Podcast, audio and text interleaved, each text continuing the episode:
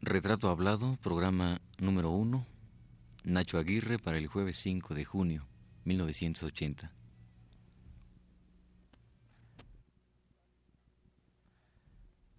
Radio UNAM presenta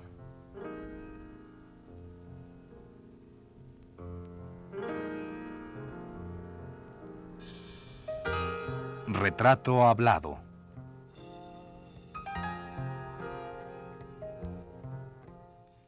Nacho Aguirre.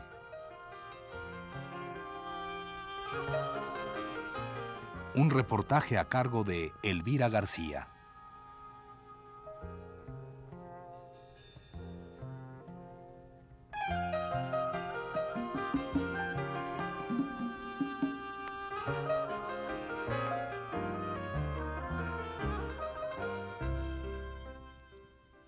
De una manera intencional, Retrato Hablado ha sido el vehículo que nos ha permitido dar voz y forma a toda una época del México artístico de hace casi 50 años. Las voces de sus hacedores, de sus creadores, de sus trabajadores en pro de la cultura han sido reproducidas y han quedado retenidas para siempre en la cinta magnetofónica.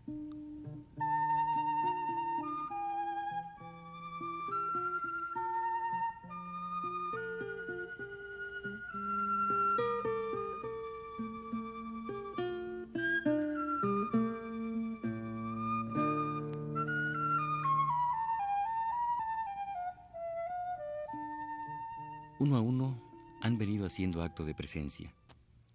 Los formadores de este México artístico han dicho sus impresiones, han dado sus testimonios.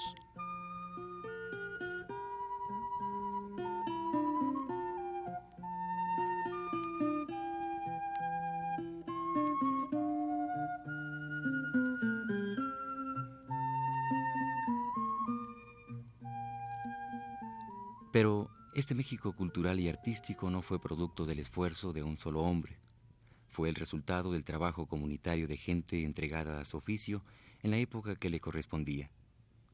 Y, por no ser este el trabajo aislado de una sola persona, al querer reconstruirlo, darle cuerpo nuevamente, han surgido, como cuentas de un rosario, los innumerables personajes que tomaron parte activa en él.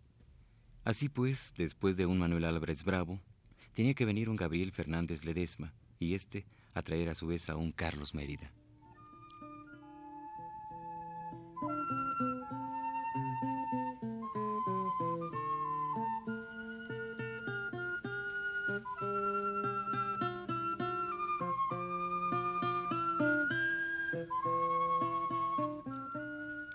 Hoy, otro personaje de nuestra cultura hace acto de presencia. Traído como de la mano por Mérida, jalado un poco por Fernández Ledesma y empujado por Manuel Álvarez Bravo, todos ellos sus contemporáneos. Nacho Aguirre, que así se llama nuestro personaje en cuestión, se presenta a sí mismo.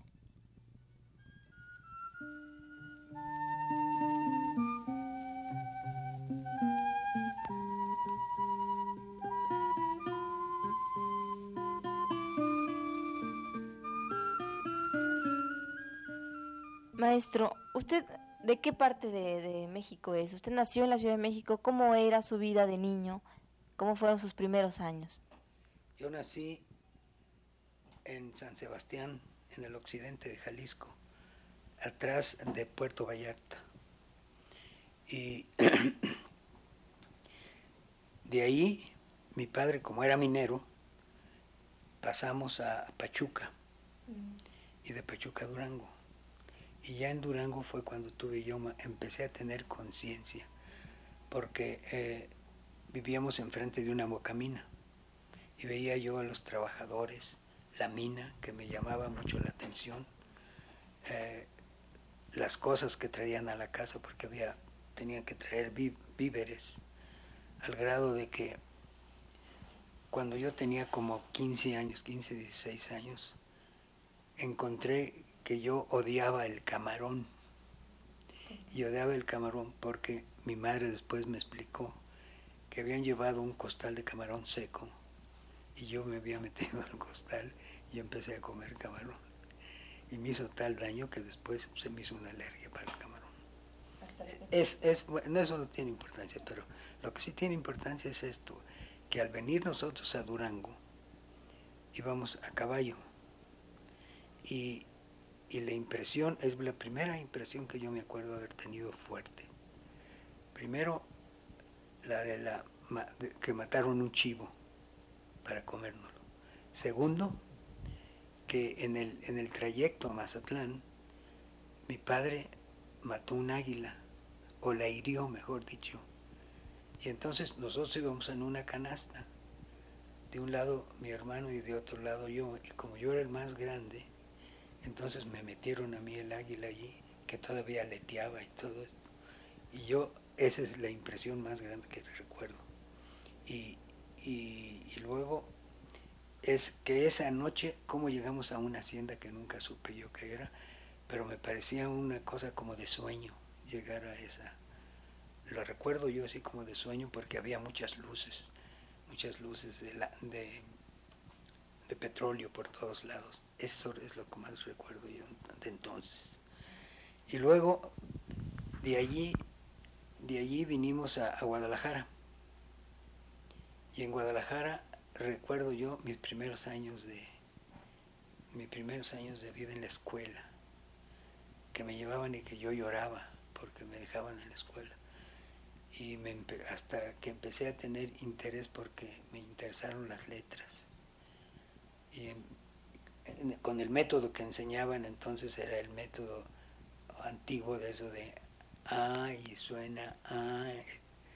Y entonces era una, una cosa muy monótona. Pero lo importante entonces, a los pocos años, mi padre estuvo preso en, en Puebla porque andaba metido en cosas políticas.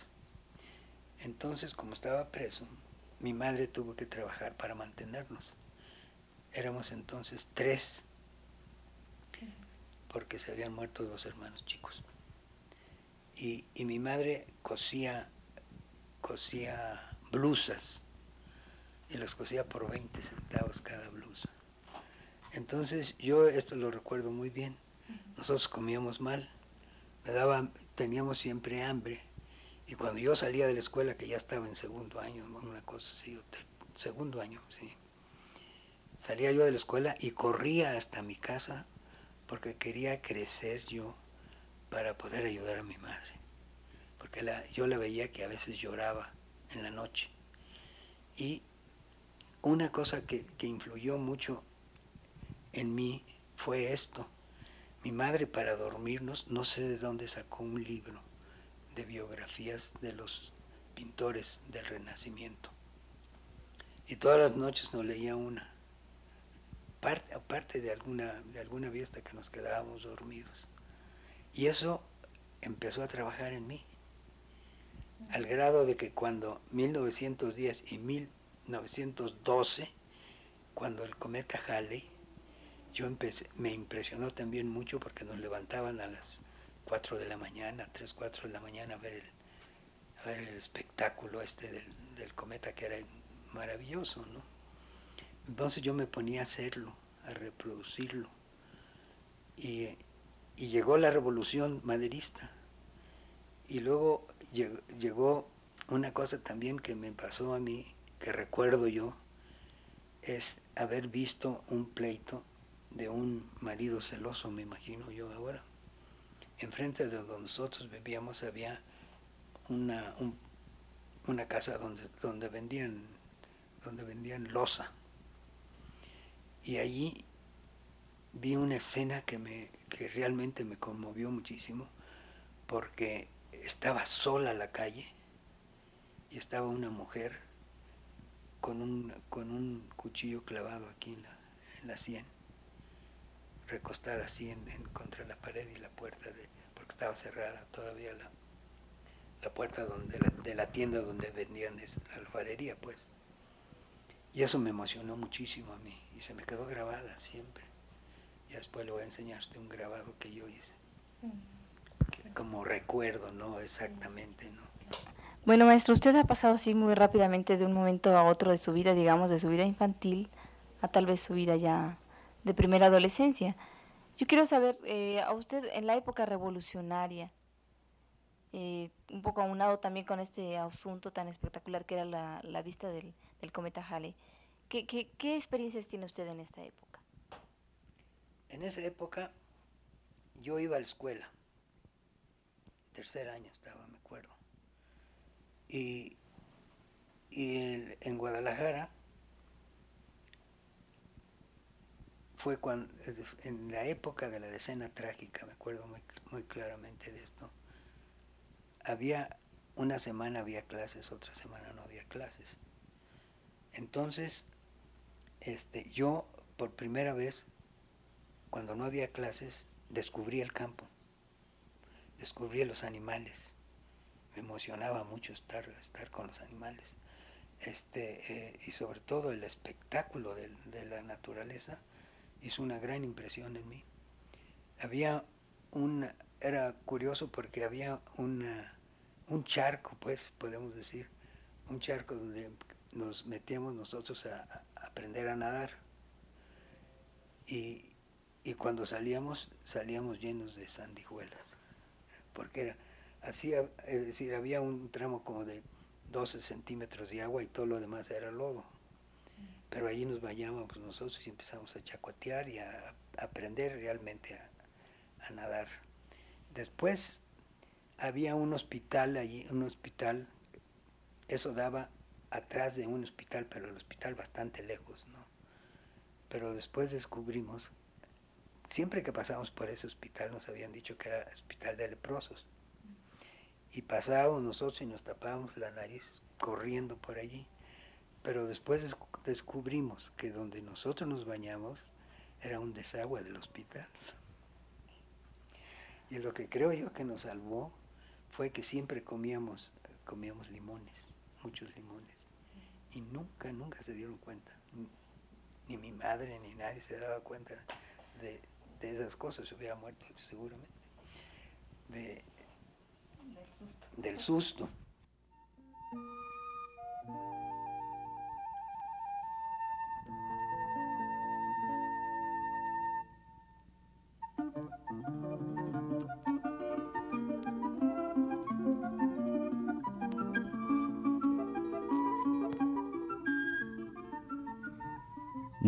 Revolucionario por accidente, militante de la izquierda política mexicana, tardío pero convencido pintor y miembro fundador de algunas agrupaciones, es difícil definirlo y ubicarlo en una actividad concreta.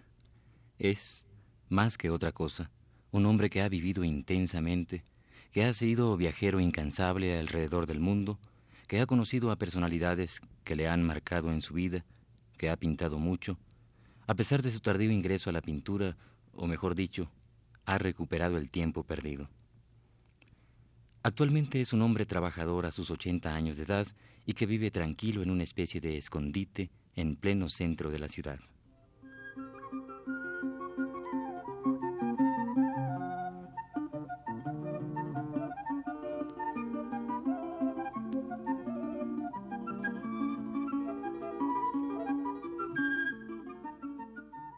Usted de la decena trágica, de que en esa época usted no iba a la escuela, claro, obviamente se suspendían las clases y todo esto, ¿no? Era muy irregular. Sí.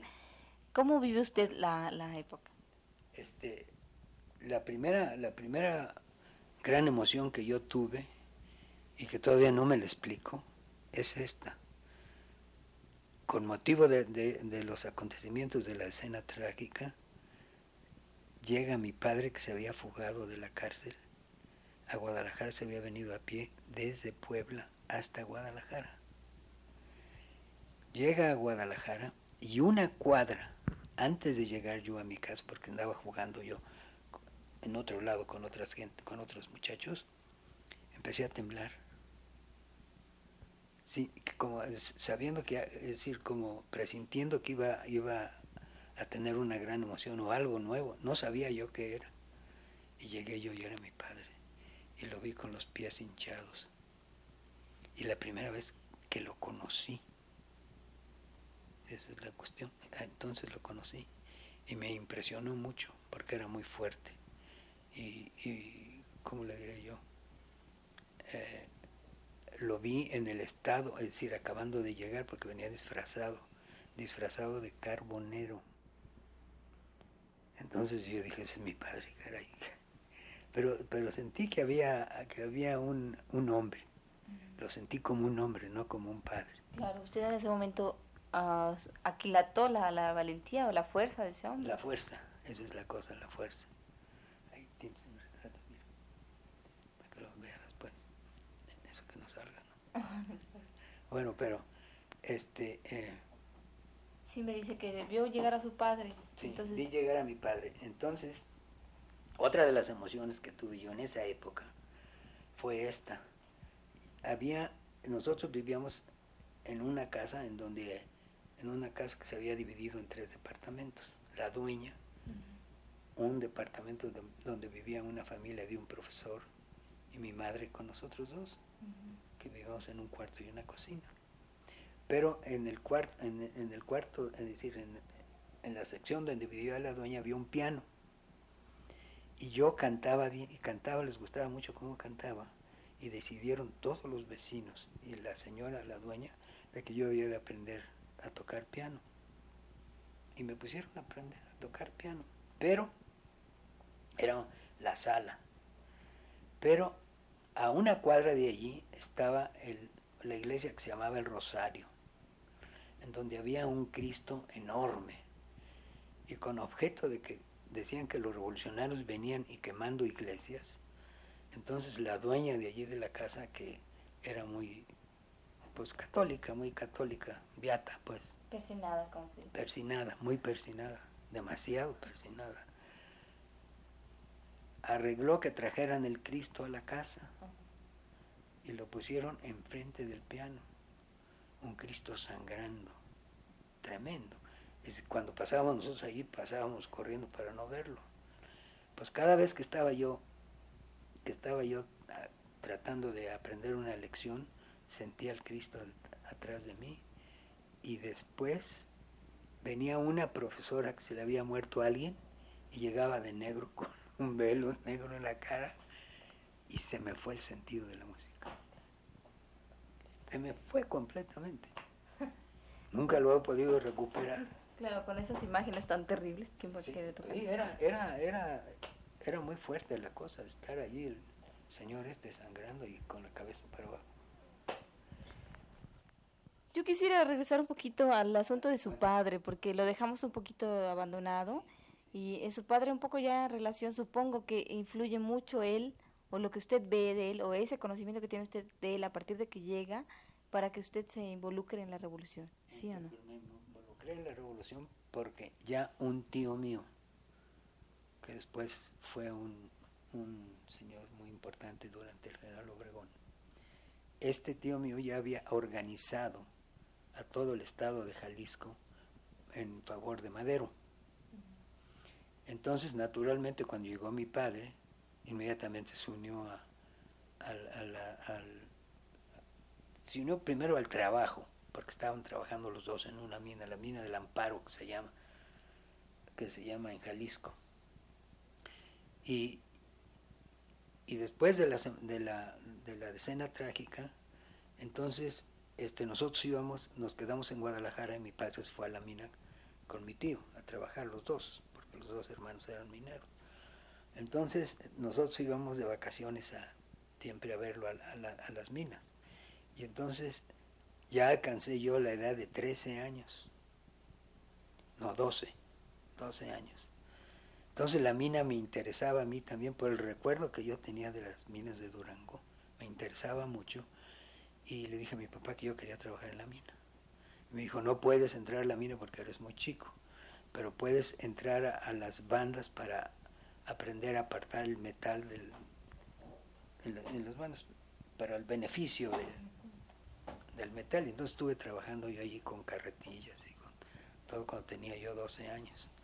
Y, y entonces, después, dos años después, fue cuando, bueno, nos venimos, nosotros estábamos en Guadalajara, pero dos años después, cuando ya viene Carranza y llega a Obregón, y al pasar por donde estaba mi tío y mi padre, pues se unen a las fuerzas de Obregón y llegaron a Guadalajara. Y cuando tomaron Guadalajara, en Guadalajara nosotros no había escuela, Entonces se decía que, hay, que venían los rumores esos que hay, ¿verdad? Y nosotros salimos a ver qué pasaba. Y nos encontramos en la calle que las gentes que tenían coches con caballos echaban fuera sus caballos. Entonces nosotros cogimos, yo llegué a mi casa un día con dos caballos, queriéndolos meter a la casa y mi mamá nos echó fuera y lo tuvimos que ir a dejar al campo. Y allá los teníamos nosotros, los amarramos y los teníamos como si fuéramos dueños de ellos.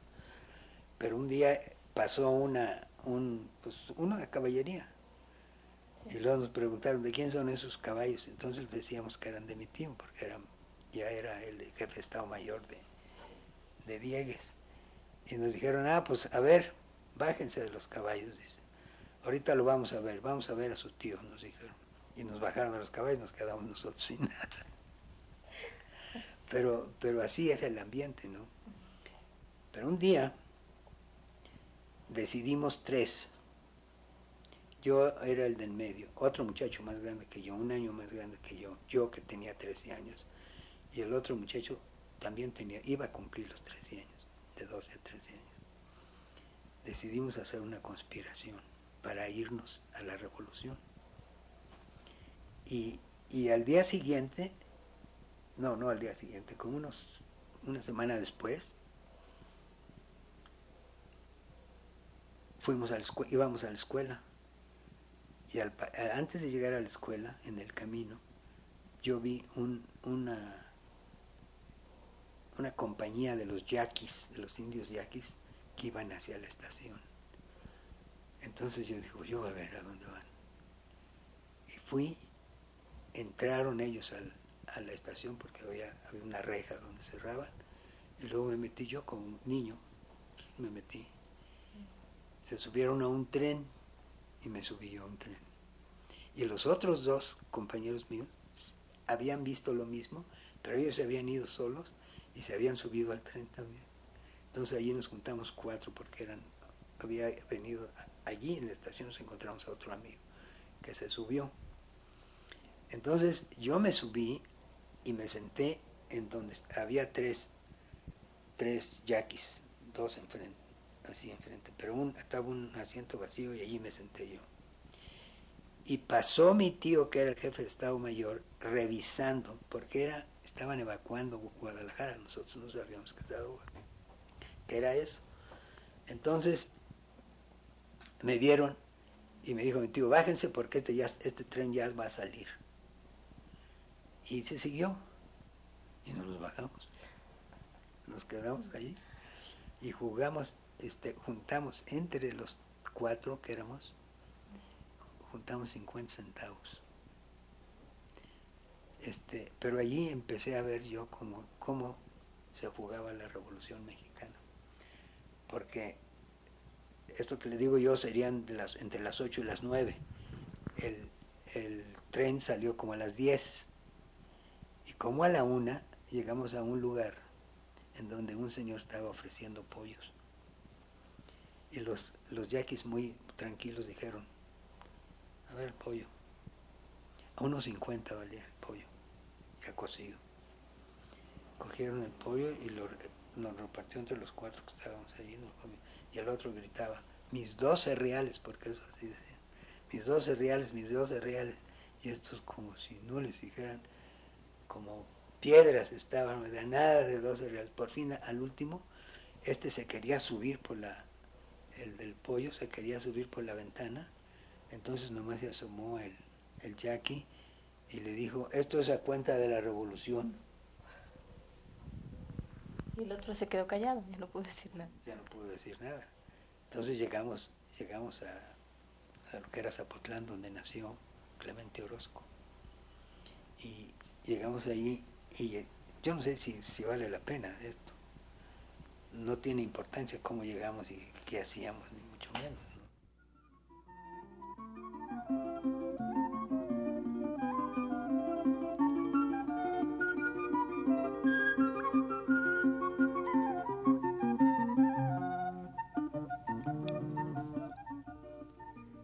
Nacho Aguirre es un muchachón de 80 años.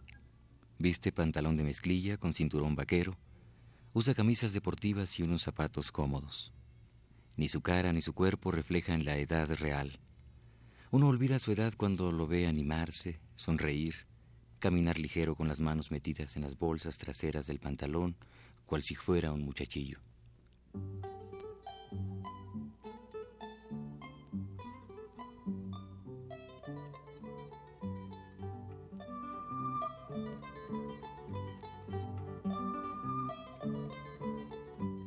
Lo que me interesa es saber cómo empieza usted a, adentrarse, lo que dice usted, cómo empieza usted a concebir lo que es la, la revolución. La, revolución empecé a concebirla yo cuando primero me di cuenta que donde llegábamos nosotros, muy poca gente nos recibía, muy poca gente. Pero como yo sabía que mi padre y mi tío andaban en la revolución, nos quedábamos siempre con los yaquis. Y, y como a los 15 días, una cosa así, se llamó a todo, se concentró toda la división esta, que, donde andaban los, los uh, carrancistas, se concentró en, en Zapotlán, que ahora es Ciudad Guzmán, para avanzar hacia Guadalajara. Entonces nosotros dijimos, yo, no, los, tres, porque ya no, el otro muchacho se había regresado a Guadalajara antes. Los tres que nos quedamos dijimos, bueno, ¿y nosotros qué? Nosotros, ah, nos dijeron, ya tienen, cada uno de ustedes tiene su lugar. Uno se va a tal regimiento, otro a otro, a otro, y usted se va a ir en el tren, yo en el tren, con el parque, para, para llevar el, el tren al parque. Entonces, aquí pasó una cosa muy curiosa Salimos de allí y al llegar a una cuesta, el tren se paró. Allí pasamos la noche. Y del otro había una, una loma, porque no era ni siquiera un cerro, una loma. Y del otro lado de la loma, y nosotros éramos seis, seis cuidando el, el, tren, el tren del parque, con el parque. ¿Y seis todos chiquillos como usted? No, no, no. Había había un, capitán, yo era el único chico, un capitán, había dos sargentos, había un soldado y yo. Y yo traía una carabina que hasta la arrastraba yo porque a veces no. bueno, pero lo interesante es esto. Del otro lado habían dormido como, pues unos 500, 500 que eran villistas, eran contrario a nosotros si saben que ahí estábamos, pues se hubieran quedado con todo, ¿no?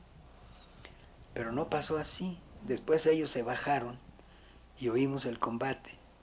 Entonces bajamos nosotros.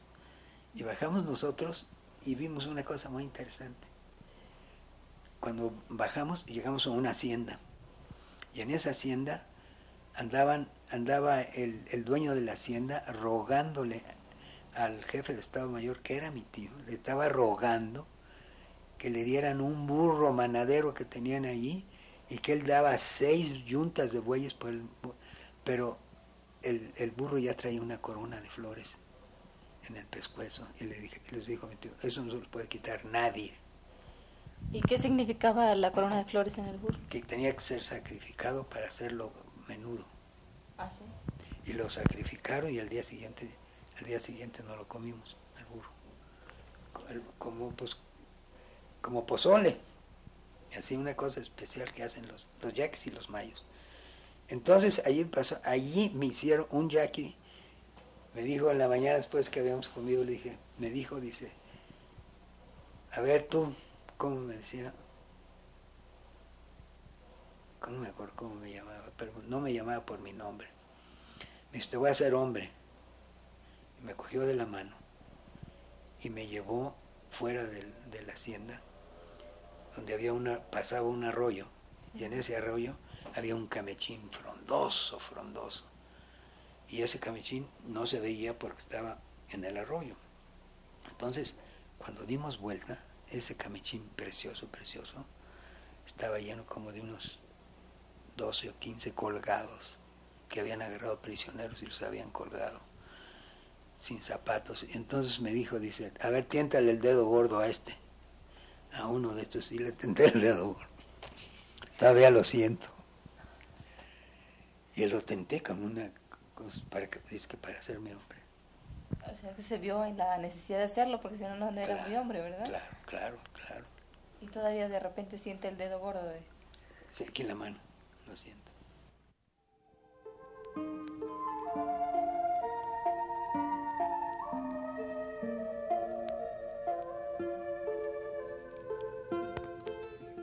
El edificio de departamento donde Nacho Aguirre vive desde hace más de 45 años debió haber sido alguna vez un edificio lleno de luz.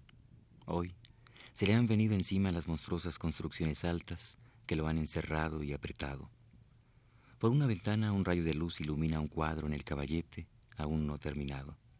Por las paredes, algún apunte, algún óleo del mismo Nacho dan algo de vida a este departamento por el que han pasado tantos años.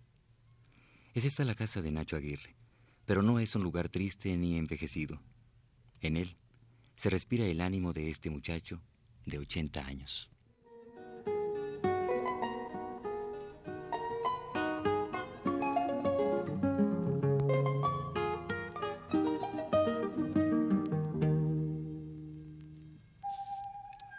Esta fue la primera parte del programa sobre Nacho Aguirre. Le invitamos a escuchar la segunda el próximo jueves a las 10 de la noche.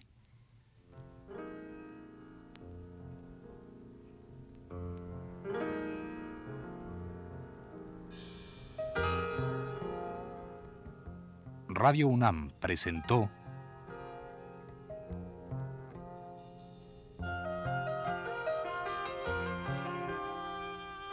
Retrato Hablado.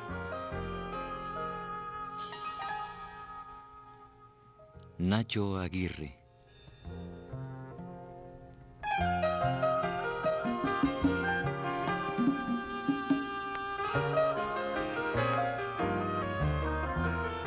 Un reportaje a cargo de Elvira García.